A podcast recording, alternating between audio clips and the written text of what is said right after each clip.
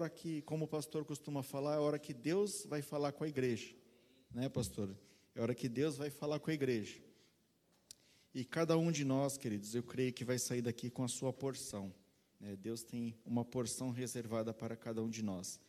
Então, os irmãos que puderem, abram a palavra de Deus em Gênesis capítulo 26. Nós vamos ler do verso 1 até o verso 13. Gênesis 26, do verso 1 até o verso 13. Gênesis 26, 1 ao 13. Amém. Os irmãos ainda estão abrindo, glória a Deus. Louvado seja o Senhor pela Sua palavra. Amém. A maioria já abriu. Então vamos ler, queridos. Diz assim a palavra do Senhor, Gênesis capítulo 26. Sobrevindo fome à terra, além da primeira, a vida dos dias de Abraão foi a Isaac a Gerar, avistar-se com Abimeleque, rei dos filisteus. Apareceu-lhe o Senhor e disse: Não desças ao Egito, fica na terra que eu te disser. Habita nela e serei contigo e te abençoarei, porque a ti e a tua descendência darei todas essas terras, e eu confirmarei o juramento que fiz a Abraão teu pai. Multiplicarei a tua descendência como as estrelas do céu, e lhe darei todas essas terras. Na tua descendência serão abençoadas todas as nações da terra. Porque Abraão obedeceu a minha palavra e guardou os meus mandamentos, os meus preceitos, os meus estatutos e as minhas leis. Isaac, pois, ficou em Gerar. Perguntando-lhe os homens daquele lugar a respeito de sua mulher, disse: É minha irmã, pois temia dizer: É minha mulher, para que diz, para que dizia ele consigo que os homens do lugar não matem por amor de Rebeca, porque era formosa de aparência. Ora, tendo Isaac permanecido ali por muito tempo, Abimeleque, rei dos filisteus, olhando pela janela, viu que Isaac acariciava Rebeca, sua mulher. Então Abimeleque chamou Isaac e disse: É evidente que ela é tua esposa. Como, pois, dissesse que é tua irmã? Respondeu-lhe Isaac: Porque eu dizia para que eu não morra por causa dela. Disse Abimeleque: O que é que o que é isso que nos fizeste? Facilmente algum do povo teria abusado da tua mulher e tu atraído sobre nós grave delito. E deu esta ordem a todo o povo: qualquer que tocar este homem ou a sua mulher certamente morrerá. Semeou Isaac naquela terra e no mesmo ano colheu cem, cento por um, porque o Senhor o abençoava. Enriqueceu-se enriqueceu o homem, prosperou, ficou riquíssimo. Até aqui por enquanto, queridos. Senhor Deus, obrigado pela tua palavra, Pai. Agora ela será ministrada da forma que o Senhor colocou no meu coração, mas eu dou liberdade ao Espírito Santo para que a tua palavra seja mudada, se for da tua vontade, e seja pregada da forma que o Senhor quer, Pai. Eis-me aqui, Senhor, como teu servo, para apresentar a tua palavra em nome de Jesus, né? Então, queridos, é, quem de vocês crê que isso daqui realmente aconteceu, que isso aqui é a palavra do Senhor e que realmente aconteceu. Amém. Isso é importante para a continuidade dessa palavra aqui, né? Isso aqui, queridos, é um algo verídico, é um acontecimento na vida de Isaac, que aconteceu cerca de 4.500 anos atrás, e ele vale para a nossa vida hoje. A palavra de Deus, sempre que você lê a palavra de Deus, você tem que trazer ela para a época atual. Você tem que tomar ela como lição para a época atual, para o momento que nós estamos passando. E eu dei o título essa mensagem como Deus abençoa aonde você está. Muitos de nós sabemos como que Deus abençoou Abraão, Isaac, Jacó e toda, todas as tribos de Israel, né? Toda a descendência foi muito abençoada. Muito se fala de quanto Deus abençoou Abraão, mas eu tenho ouvido pouco falar sobre esse momento aqui que nós lemos, esse momento de dificuldade na vida de Isaac. Nós costumamos pregar, depois do capítulo 26 aqui, né, dos filhos de Isaac e tudo mais, só que essa dificuldade aqui, é, ela tem algumas lições importantes que nós devemos entender, e é isso que nós vamos ver essa noite. Após a morte de Abraão, no capítulo 25 aqui, Isaac ele herda tudo que era de Abraão. Todas as riquezas de Abraão passaram para Isaac. Só, queridos, que aconteceu o seguinte: nessa mesma época, o mundo passava por uma grande fome, passava por período de escassez, não chovia, a terra não produzia, não tinha rios, não tinha poços, não tinha nada. A Bíblia não relata, mas entre o capítulo 25, que relata a morte de Abraão e a descendência dos seus filhos, Isaac e Ismael, até chegar no capítulo 26, se passaram cerca de 80 anos, mais ou menos ali. Isaac, ele já estava com cerca de 90 anos. Cerca de 90 anos. Então, aquela fortuna que ele herdara do seu pai Abraão, provavelmente já havia se consumido com toda essa escassez que estava acontecendo na região, foi se perdendo tudo aquilo, porque foi consumindo, consumindo os animais, consumindo as plantações e tudo mais. E ainda por cima eles eram nômades, né? eles não tinham uma terra fixa. Deus prometeu dar terra a eles, mas ainda neste momento ele não tinha uma terra fixa. Então Isaac ele era peregrino, né? E nesse exato momento ele está na terra de Gerar, pelos filisteus. Os filisteus, mais para frente na Bíblia, aí vocês vão ver que eles eram inimigos do povo de Israel. Mas nesse momento aqui, ainda não completamente. Vocês vão entender. Então ele está na terra de Gerar, está vendo uma grande fome, e ele toma a decisão de ir para o Egito. Ele fala assim: Bom, eu estou aqui, está acabando meus recursos, eu vou para o Egito, né? O Egito, queridos, é como se fosse hoje um país próspero, como se fosse os países da Europa, como se fosse os Estados Unidos. Vamos supor que estivesse passando uma dificuldade no Brasil e você fala: bom, aqui não tem mais esperança, eu vou para onde tem recurso, eu vou lá para o Egito. E é nesse momento que o Senhor pega ele e fala: não, Isaac, não vai para o Egito, você vai permanecer aqui. Você vai permanecer aqui na terra de Gerar.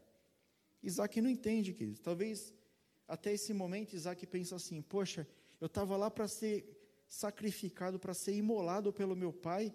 Eu vi o anjo do Senhor falando para ele claramente, bradou em alta voz, que nós herdaríamos todas as terras, que nós seríamos como as estrelas do céu, que nós possuiremos tudo.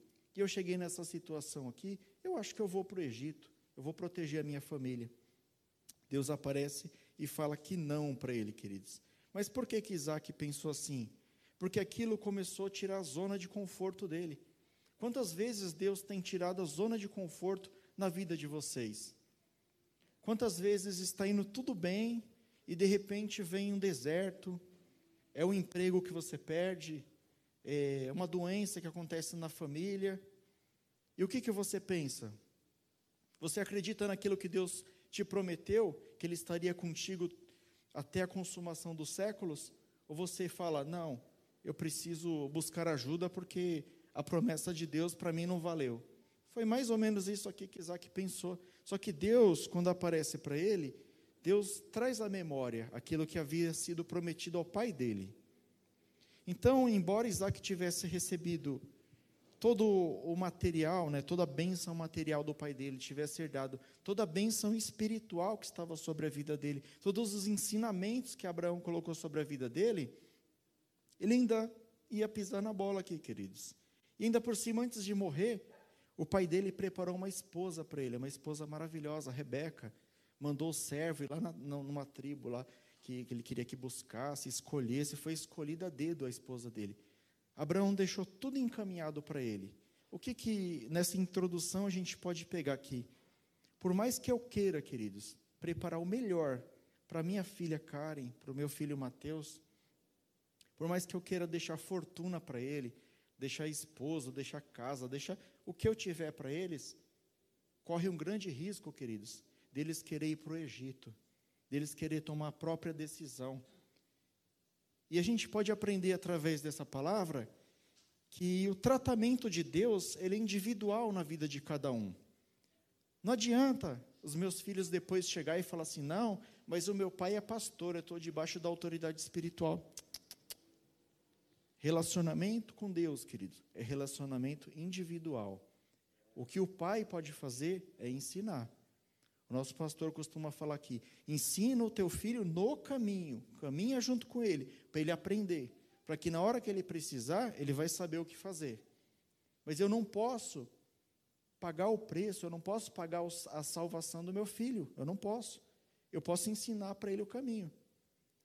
Isaac, aqui nesse momento, Eu acredito que até chegar aqui ele estava levando uma vida boa, porque ele ainda tinha os recursos do pai dele, mas ele chegou no momento de crise. Ele falou: ou eu vou para o Egito, ou eu passo fome. E Deus aparece para ele e fala: Não, você vai ficar aqui na terra de Gerar. E a terra de Gerar, querido, nesse momento aqui, além de estar vendo esse momento de fome, estava passando por grande seca, eles tentavam cavar poço, não tinha água, não chovia, não tinha comida, estava feio o negócio. Isaac estava passando por uma grande crise. O que fazer? Confiar no Senhor ou tomar a sua decisão própria? Isso, querido, nos leva a perceber que o relacionamento de Deus na nossa vida é individual. E nós vamos aprender aqui quatro lições através da vida de Isaac, que vai nos fazer refletir sobre a individualidade, sobre como Deus trata com a vida de cada um de nós e como nós devemos agir na presença do Senhor. O primeiro ponto que eu marquei aqui, queridos, é você ficar aonde o Senhor mandar você estar. Né? A palavra aqui fala: E apareceu-lhe o Senhor e disse: Não desças ao Egito, habita na terra que eu te disser. Está no versículo 2, nós lemos aqui. Primeira lição de Isaac: Não faça a vontade do seu coração Quantas vezes você já tomou decisão na sua vida que depois você se arrependeu?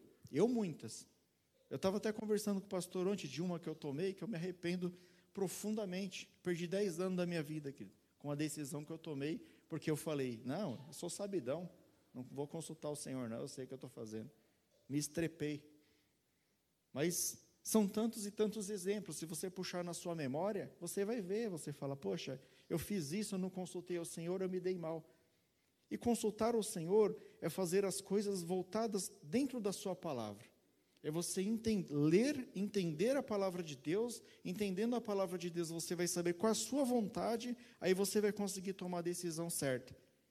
O livro da Bíblia, queridos, é um livro de sabedoria. As palavras que aqui estão são palavras vivas. Você tem que usar as palavras da Bíblia para confrontar a sua vontade para matar todo dia um pouquinho daquele que está dentro de você, que fala: não, eu preciso me impor, eu preciso me divertir, eu preciso isso, eu preciso aquilo. Será que essa decisão está agradando a Deus? Acredito que não, queridos. Muitas vezes, como aqui no caso de Isaac, Deus ele vai usar alguém. Se você não estiver dando ouvido para ele através da palavra, ele vai levantar um profeta, ele vai levantar alguém que vai te alertar através da própria palavra de Deus. Eu não estou aqui falando de profeteiro, reveleiro, cara que fala chupa a balabanda, Rita vai lá para trás. Não. Estou falando aqui de pessoas que falam da palavra de Deus. Assim está escrito, pastor. Assim está escrito. Então Deus ele vai levantar alguém para te alertar. E essa noite, eu não sei porque Deus mandou essa mensagem, Ele está nos trazendo um alerta. Talvez um alerta coletivo para a comunidade núclea, talvez um alerta para a igreja no Brasil, talvez um alerta para a igreja em Barueri. Eu não sei, queridos, sinceramente, mas Deus está mandando essa palavra. Então, todas as vezes que você for tomar uma decisão, confia no Senhor. Olha o que diz a palavra dele. Eu, o Senhor, esquadrinho o coração e provo os rins e isso para dar a cada um segundo os seus caminhos, segundo o fruto das suas ações. Está lá em Jeremias 17, versículo 9 e 10. Queridos, você não conhece, você pode conhecer as suas intenções, mas você não conhece a intenção das outras pessoas. Muitas vezes alguém te chama para fazer um negócio, alguém te faz um convite, alguém te faz alguma coisa, mas você não sabe se aquela pessoa está mal intencionada, mas Deus sabe. E você tem que consultar a palavra de Deus antes de você tomar qualquer decisão. Você não pode, queridos, tomar as decisões sem consultar a palavra de Deus, porque aqui fala que Deus, ele esquadrinha o coração e prova os rins, queridos. Ele conhece segundo os seus caminhos, segundo o fruto das suas ações. Ele já sabe o resultado lá na frente. Ele está falando para você assim: filho, não vai por aqui, porque vai dar problema. E se Deus falou, queridos, é batata. Aí você fala: Não, Deus, eu sei o que eu estou fazendo, eu vou por aqui mesmo. Então vai, abençoado. Lá na frente você me fala. Deus é o único que conhece o coração das pessoas, queridos. Com, com toda certeza, se, Isaac fosse para o Egito, ele perderia essa bênção que estava sobre a vida do pai dele e passou para a vida dele, esse relacionamento com Deus. O Egito, como vocês bem sabem, era idólatras, com vários deuses, né, com faraó, com isso e aquilo. Provavelmente ele, ele até poderia ter uma vida boa lá, mas ele ia trocar algo eterno por algo momentâneo. Ele ia trocar a primogenitura, vamos dizer assim, por algo que era comum, por algo que, todo mundo no mundo pode ter. E muitas vezes isso acontece na nossa vida. Você troca de vir na igreja, você troca de ouvir a palavra do Senhor, de pregar a palavra do Senhor, por algo fútil, por algo, ah, eu vou jogar um futebol, eu vou fazer isso, eu vou fazer aquilo. Que, que isso vai te acrescentar, queridos? A palavra de Deus vai te acrescentar um peso eterno. O galardão de Deus, ele é eterno, queridos. Então não troque as coisas de Deus pelas coisas mundanas. Segunda lição, aqui dentro dessa, dessa palavra, diz que Deus fala para ele: habita na terra que eu disser.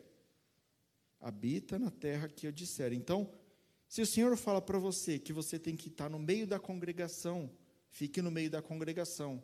Se o Senhor fala que a sabedoria está dentro da palavra de Deus, a sabedoria vai estar aqui na palavra de Deus.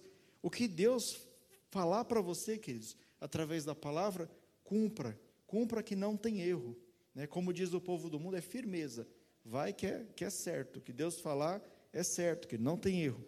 A palavra dele diz assim: porque assim como os céus são mais altos do que a terra, assim como os meus caminhos mais alto do que os vossos caminhos, os meus pensamentos mais alto do que os vossos pensamentos. Isaías 55. Os pensamentos de Deus são melhores que os nossos pensamentos. E a palavra diz ainda que os planos de Deus são melhores que os nossos planos. Aquele plano que você tem para a sua vida, que você está achando que vai dar certo, que é melhor que o plano de Deus, às vezes você não, não, não confia no Senhor e você perde uma grande bênção. Às vezes você está falando: olha, eu estou aqui nessa empresa, mas eu vou sair dessa empresa aqui porque Deus vai, vai me abençoar melhor no outro lugar. Fique em Gerar, queridos, fique em Gerar. Deus vai te prosperar na terra onde você está sendo envergonhado.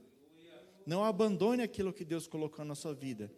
Em algum momento da sua vida, você pediu esse emprego para Deus, você pediu essa esposa para Deus, você pediu esse marido, esses filhos para Deus, e agora que Deus te deu, você fala: Não, agora eu vou pular fora do barco porque não está legal, eu vou conseguir um, algo melhor, eu vou sair daqui. Eu vou sair aqui dessa igreja, que essa igreja aqui não está com nada. A outra lá é mais cheia, tem mais coisa, lá da lanche, né?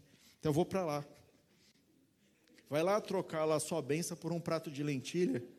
Vai lá. Depois você me conta o resultado. Nós temos que recusar, queridos, a bênção é, imediata, a bênção imediata, né? eu até citei aqui o prato de lentilha, mas é isso, é citar a, a, o prazer imediato e trocar por aquilo que é eterno, queridos. Permaneça na terra onde você foi plantado. Deus ele valoriza raízes.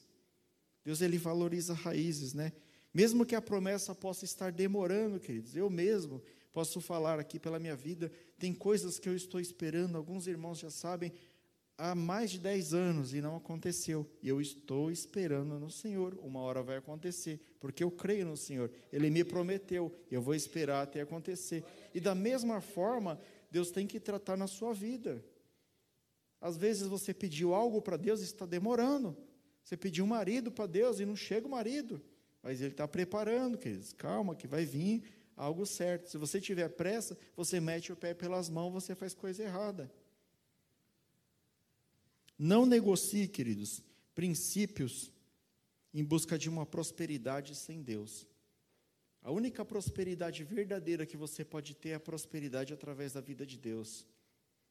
Uma segunda coisa que a gente pode ver aqui, queridos, na vida de Isaac, a obediência.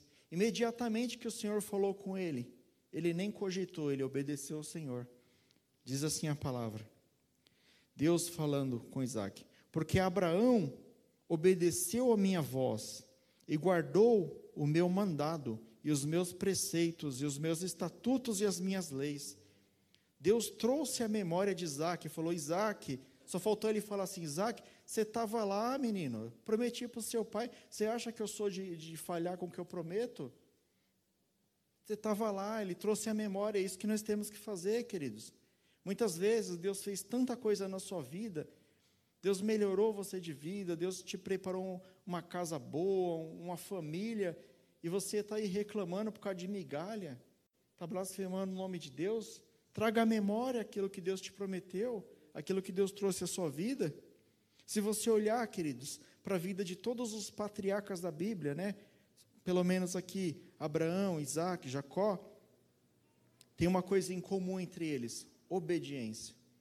Não adianta, querido, quanto mais eu estudo a Bíblia, quanto mais eu estudo para fazer ministração aqui, tudo aponta para a obediência. Jesus foi obediente, os patriarcas foram obedientes. Adão perdeu aquilo que ele tinha porque ele foi desobediente. Tudo aponta para a obediência. Abraão, ele foi o primeiro a receber essa bênção de Deus, porque ele foi obediente. Deus falou: Abraão, sai do meio da tua parentela e vai para o lugar onde eu vou te mostrar. Abraão nem falou assim, Senhor, espera, espera um pouquinho para tomar uma decisão e me dá dois dias para conversar com a minha mulher. Será, querido? Não, Abraão pegou as malas dele ó, e foi embora. Pegou o sobrinho dele, né, o Ló, a esposa e os servos dele e foi embora. Ele nem pensou. Isso agradou o coração de Deus de tal forma que ele foi chamado amigo de Deus. Vocês têm ideia do que é ser amigo de Deus? Vocês têm amigos? Com certeza vocês têm amigos, né? Amigo de verdade, aquele amigo que você chega assim, né? Que nem. Eu tenho amigos também, que um deles é meu cunhado Júnior ali, né? Se eu ligar meia-noite pro Jô Júnior, dá para você olhar meus filhos, aí eu vou, estou precisando sair de emergência aí, eu deixo na casa dele, ele olha, como olhou essa semana. Entendeu? Então, amigo é aquele que dá para contar. Imagina você ser amigo do dono de todas as coisas, do dono do universo, do dono do mundo, dono de tudo, querido. Deus fala assim: Você é meu amigo. Olha que coisa linda. Mas por que que Abraão conseguiu receber esse título de amigo de Deus? Porque ele era obediente, queridos. Deus falava, ele nem questionava, ele, fala, ele fazia aquilo que Deus mandava. E isso conquista a amizade de Deus, queridos. Traga à memória aquilo que te faz confiar no Senhor. A palavra de Deus diz que, pela fé, Moisés, já sendo grande, recusou ser chamado filho da filha de Faraó, escolhendo ser maltratado com o povo de Deus do que por um pouco de ter um pouco de gozo do pecado. Está lá em Hebreus 11, queridos. Moisés, ele escolheu ser instrumento de Deus. Como vocês conhecem a história dele, Moisés, ele estava sendo preparado para ser príncipe do Egito. Ele tinha tudo do bom e do melhor, mas ele recusou ser chamado filho da filha de Faraó, para trocar, para sofrer junto com o povo hebreu, porque ele confiava no Deus dos hebreus, porque ele confiava no mesmo Deus que era o Deus dos hebreus, que é o nosso Deus agora, o Deus supremo, o Deus soberano, queridos. É esse Deus que a gente crê. Moisés, ele teve um discernimento muito grande, queridos. Ele foi lá enfrentar o faraó em nome de Deus. Que perspectiva que ele tinha. Ele não era bom de falar, mas ele foi lá para conversar com o faraó e sabemos o resultado, conseguiu libertar o povo. Mas conseguiu libertar o povo não por ele, mas pelo poder de Deus. O que, que a gente pode extrair disso aqui? Se você tem Deus na sua vida, se você aceitou o poder de Deus na sua vida, queridos, ninguém te segura, não, queridos. Ninguém te para, não. Você pode ser pobrinho, você pode não ter instrução, você pode ser o que for, que, que os homens vão querer te rebaixar, né? Os invejosos é assim. Eles tentam te rebaixar para tentar te humilhar para ficar para cima. Você pode ser o que for, deixa falar o que for de você. Mas se Deus estiver com você, querido, ninguém te segura.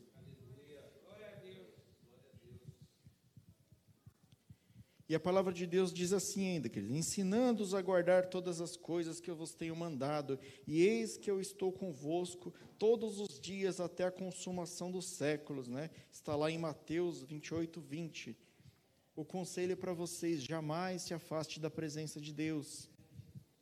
É a palavra de Deus que está dizendo isso, querido, não sou eu que estou falando. Jamais se afaste da presença de Deus, porque Deus é que te dá a bênção. Você não tem que ficar correndo atrás de bênção de igreja em igreja. Corra atrás do abençoador e a bênção vai correr atrás de você.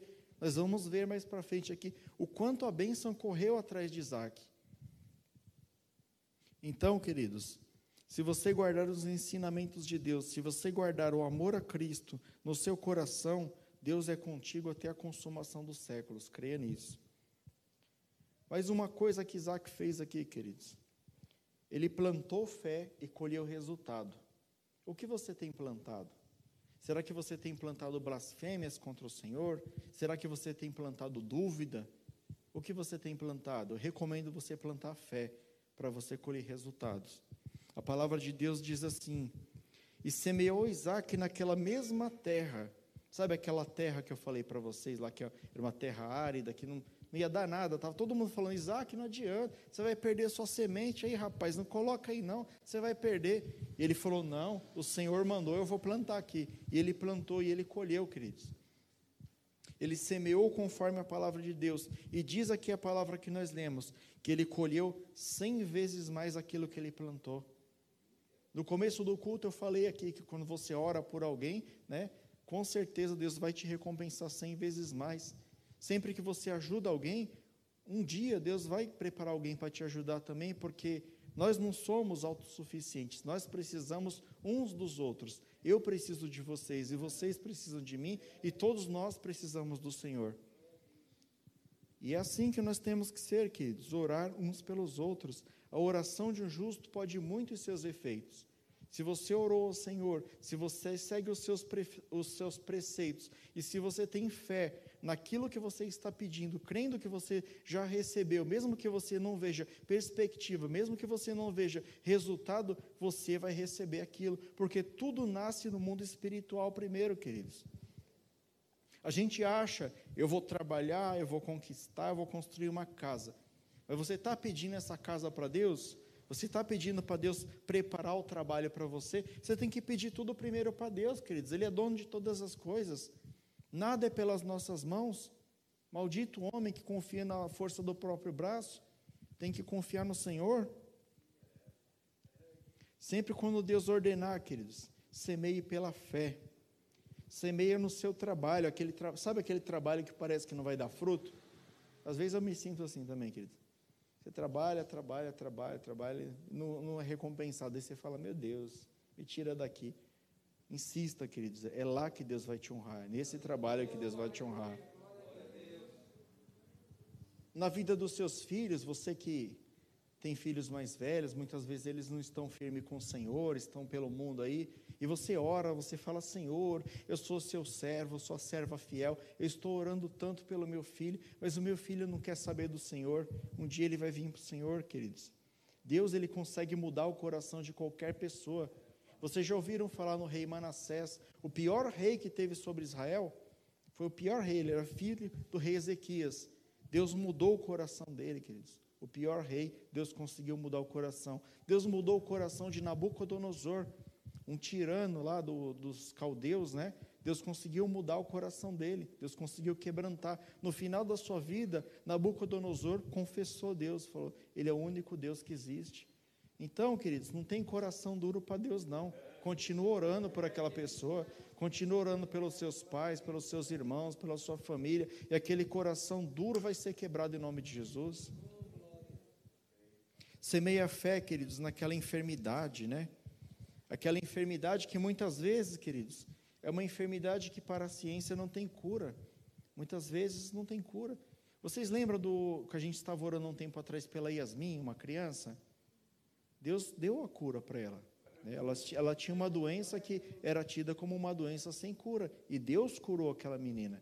Nós estamos na lista de oração com outra criança, com a Alice. Estamos orando pelo mesmo motivo. E nós cremos que a oração de um justo pode muito em seus efeitos. Então, semeie fé, queridos. Semeie a sua fé na solução dessa enfermidade. E o médico dos médicos vai agir na vida dessa pessoa, não para a nossa glória, mas para a glória de Deus, para que o nome de Deus seja conhecido.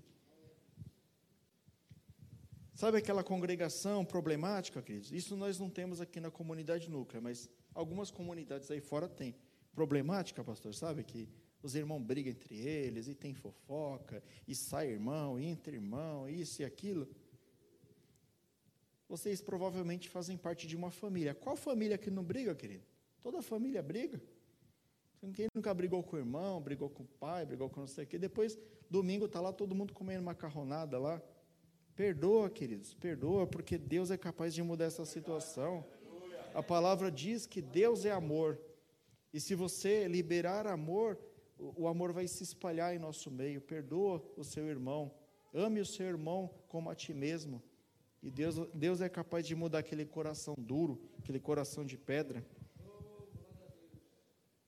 Confia, queridos, naquilo que Deus manda você plantar. Muitas vezes Deus fala assim: Rafael vai por aqui, mas aonde Deus mandou eu ir, eu não vejo o resultado. Eu vejo que eu vou bater na parede ali. Eu sei que para cá é melhor que tem saída, né? Eu pensando com o meu coração humano, eu falo: não, para cá é melhor. Mas se o Senhor mandou eu bater com a cara na parede ali, eu vou então, porque alguma coisa de bom tem, né, né Edu? Vou dar um exemplo para vocês aqui. Deus mandou Pedro lançar rede. Aí Pedro falou: Mas nós já tentamos pescar a noite inteira, nós somos um pescador profissional, senhor. O senhor aí é um religioso, né? Não, sei aí o Messias. E o senhor vem aqui e fala para a gente lançar rede. Mas olha o que ele falou para Deus: Mestre, tentamos a noite inteira e não pescamos nada. Mas em atenção à sua palavra, eu vou lançar as redes. E todos sabemos o resultado. Ele lançou a rede onde Jesus mandou ele lançar e eles pegaram tanto peixe que eles tiveram que chamar outros pescadores lá, porque não cabia no barco. Então, se Deus manda você ir por aqui, queridos, vai por aqui que é certeza. Deus sabe o caminho. Deus conhece o coração do homem. Ele vai sempre te guiar pelo caminho certo, assim como ele fez aqui na vida de Isaac. Outra coisa que a gente pode lançar aqui, queridos, né? Nessa palavra um pouco mais para frente, nós não chegamos a ler aqui, mas você pode ler na sua casa por questões de tempo. Os filisteus, queridos, eles invejaram Isaac, né? Depois que Isaac semeou como Deus mandou e Deus estava com ele, tudo que Isaac fazia prosperava. Isaac plantava na terra árida sem chuva, nascia a plantação dele. Ele criava animais, os animais deles prosperavam. Ele cavava poços, ele achava água. E os filisteus lá batendo cabeça, mas o que, que acontece com esse cara? Em vez dos filisteus chegar nele e falar assim: Olha, Isaac, qual que é o seu segredo? Com certeza Isaac ia falar, ó, crê no Senhor, ele vai dar a mesma bênção para você. Não, eles invejaram. Eles invejaram Isaac. Eles, eles cobiçaram as coisas que Deus deu para Isaac. Eles não queriam saber o que Isaac fez para ter aquilo, que era a bênção do Senhor. Ficaram com inveja. E essa inveja motivou eles a expulsar Isaac daquele local. Ele foi expulso daquele local pela inveja dos filisteus. Além de expulsar Isaac de lá, eles entulharam os poços que Isaac abria. Porque eles falavam, não, não pode ser, né? Como que Deus abençoa eles, não abençoa a gente. Só que não era o mesmo Deus, né, queridos? Eles criam em outro Deus. Isaac foi, foi expulso e ele acabou indo para um, para um local ali, ainda naquele mesmo local que ele estava, só que um pouco mais afastado. Só que era pior, né? Imagina só, se os filisteus se juntaram naquele lugar, é porque alguma coisinha ainda tinha ali, né? Mandaram Isaac para fora, ele foi para um lugar pior daquele que ele estava. E adivinha, querido? Adivinha o que, que aconteceu? Ele começou a é, cavar os poços e ele não encontrou só poços, ele encontrou um manancial de água viva. Ele encontrou água em abundância, querido, naquela terra seca. Aí adivinha, queridos, adivinha o que aconteceu, né? Você já deve adivinhar. Os filisteus invejosos foram lá e falou: "Não, aí também é nosso, pode sair daqui". Isaac falou: "Tá bom, eu vou sair daqui". Uma coisa que eu que eu gosto bastante na, na vida de Isaac é que Isaac ele era bem resolvido. Isaac ele sabia em quem ele cria, né? Ele deu essa vacilada no começo aqui, mas Deus corrigiu o curso e trouxe ele de volta. E é a mesma coisa que tem que acontecer com a gente. Isaac era tranquilão, eu me identifico com ele. O cara chegava assim: ah, esse poço aí é meu, pode pegar.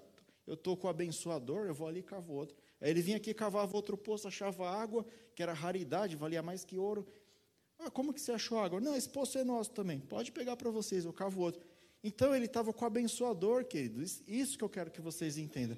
Busque a Deus e as demais coisas Deus acrescenta na vida de vocês. Ele foi o abençoador da vida de Isaac.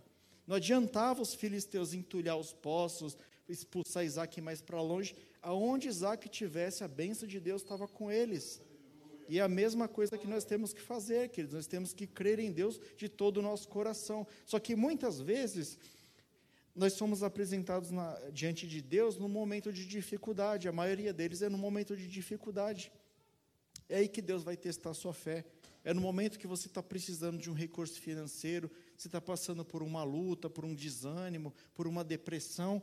É aí que você vai provar sua fé para Deus. A perda de um parente, você fala: Poxa, Deus, eu me sinto abandonado, mas eu creio no Senhor assim mesmo.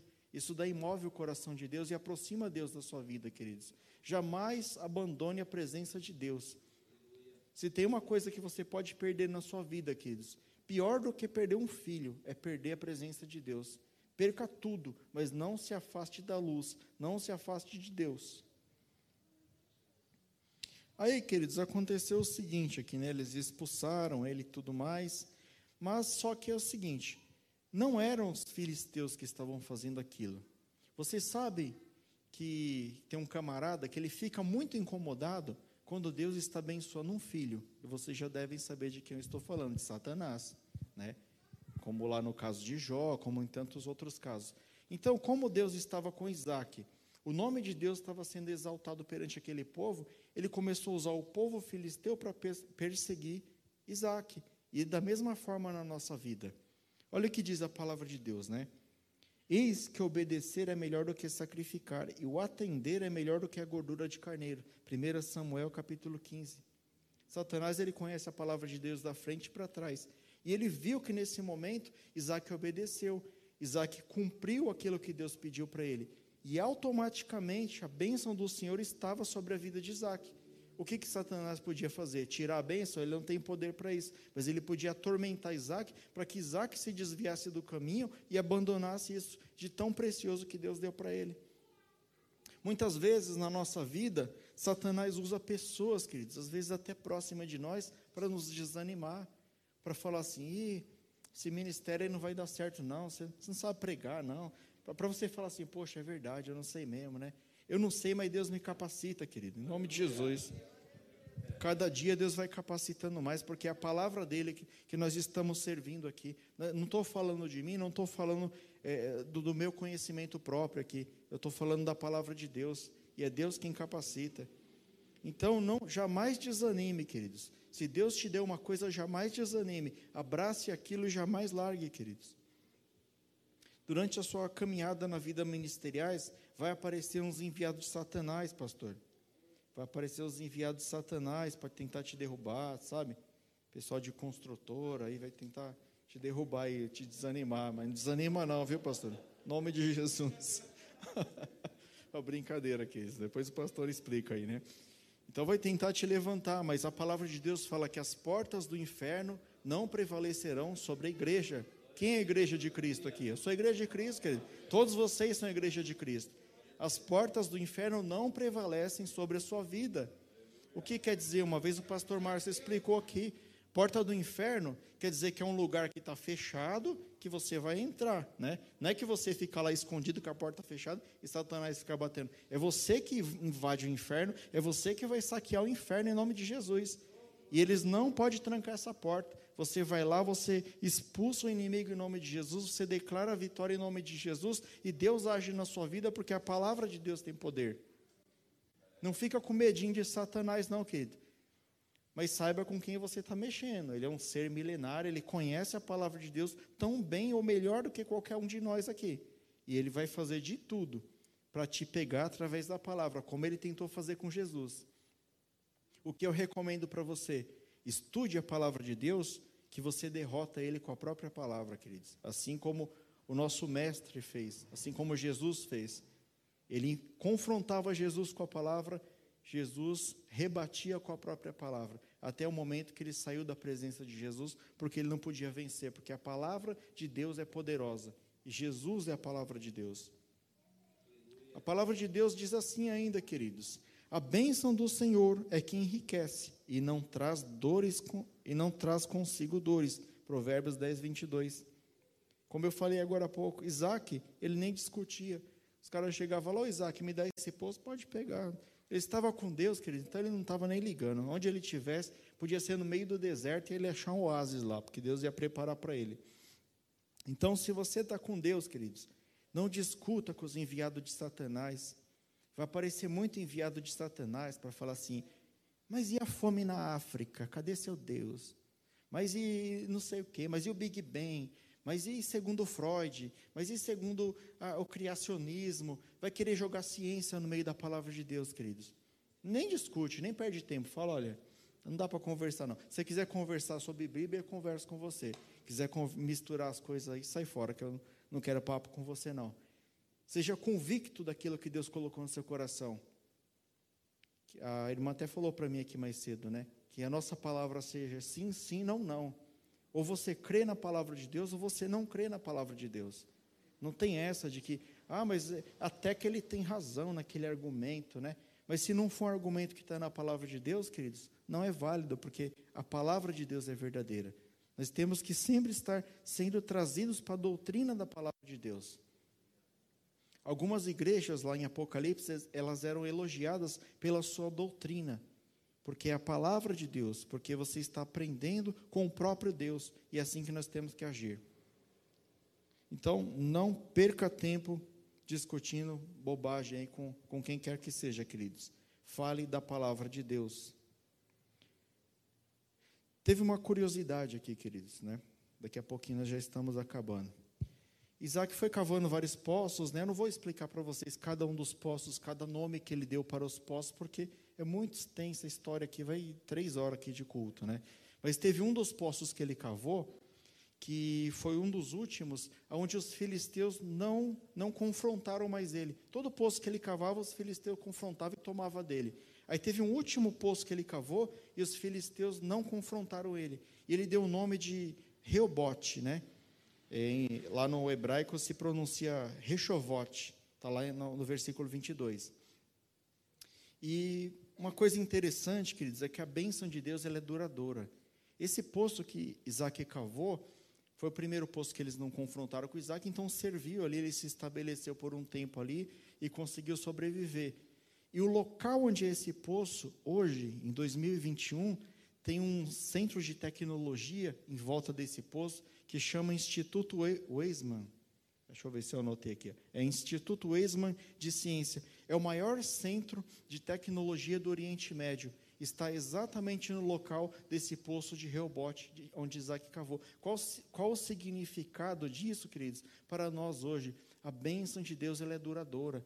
Aonde o Senhor mandar você colocar a planta dos seus pés, aonde o Senhor mandar você cavar um poço, cave, queridos, porque aquilo vai servir para você, para os seus filhos, para os seus netos, para a sua milésima geração. Não seja egoísta, não queira fazer as coisas do seu coração para você se beneficiar agora. Plante para que seu filho colhe amanhã. Jamais abra mão da bênção eterna que Deus tem sobre a sua vida. Jamais abra a mão do galardão eterno, da salvação eterna que nós vamos receber do Senhor. Nós, assim como Isaac, somos peregrinos nesse mundo, nós somos nômades nesse mundo, porque a nossa herança está no céu. A nossa herança vem de Deus. E é com Deus que nós temos que manter o relacionamento, queridos. Jamais troque isso, jamais entregue isso de mão beijada para o inimigo. Nós já estamos terminando, queridos. Eu vou só recapitular aqui. O primeiro ponto que eu marquei aqui para que nós prestássemos bastante atenção. Fique aonde o Senhor disse para você ficar. Não fique pulando de galho em galho, seja de igreja, seja de trabalho, seja do que for, querido, da sua família. Não abandone aquilo que Deus colocou na sua mão, Ele vai fazer você prosperar ali onde você está, queridos. Essa é a palavra que Deus está colocando hoje. Segundo ponto, recapitulando: obediência. Todos os grandes homens de Deus, todos, inclusive Jesus Cristo, o próprio Deus, demonstrou obediência. Uma coisa em comum em todos os homens de Deus obediência a Deus. Mais agrada a Deus obedecer do que sacrificar. A obediência gera bênção.